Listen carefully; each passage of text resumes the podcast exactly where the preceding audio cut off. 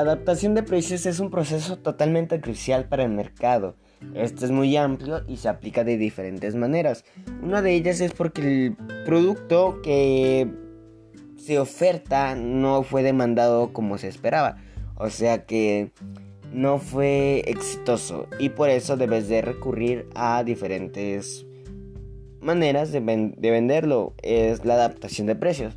Entonces desde ahí se hacen descuentos y rebajas para mantener el éxito y además para vender y que deje de ocupar almacén y espacio.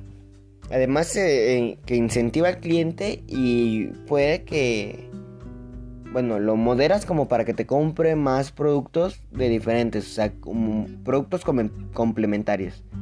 Pero el problema es que la, la, elasticidad de la demanda de los productos no es igual en todos, así que debemos de mantener un, margen, o sea, en los costos fijos. Así que las promociones son herramientas que se deben aplicar de diferentes maneras. Hay cosas que se deben cumplir siempre. Eh, los precios se pueden reducir que nosotros estemos por encima de ellos. O sea, son dos cosas diferentes. No podemos estar por encima del precio del producto. un ejemplo es, bueno, le voy a explicar a mis palabras eh, que el precio dado no sea más que el producto. O sea, del precio también se toma en cuenta la supervivencia de un mercado donde la competencia determina los ajustes en utilidades, calidad y participación de la demanda. Si tú vendes el producto que cuesta 2.000 y lo vendes a 3.000, o sea, la competencia lo, lo va a dar en 2.000 y de lugar de comprarte a ti, le compran a la competencia. Ahí debemos aclarar esto.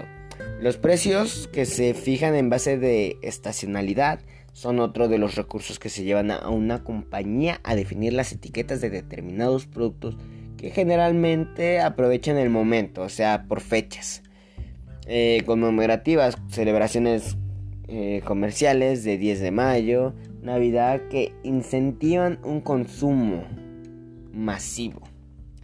Un ejemplo que vivo en mi negocio actualmente es que en Bracelets.gar la competencia ha estado tomando fuerza.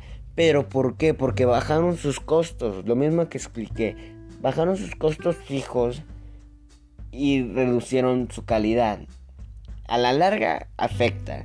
Entonces, para que a mí no me pase, sé que voy a generar pérdidas porque ellos tienen los costos más bajos pero nunca, no, no se pueden mantener así. Entonces, mi estrategia es bajar los costos míos del producto para mantenerme en el punto de equilibrio.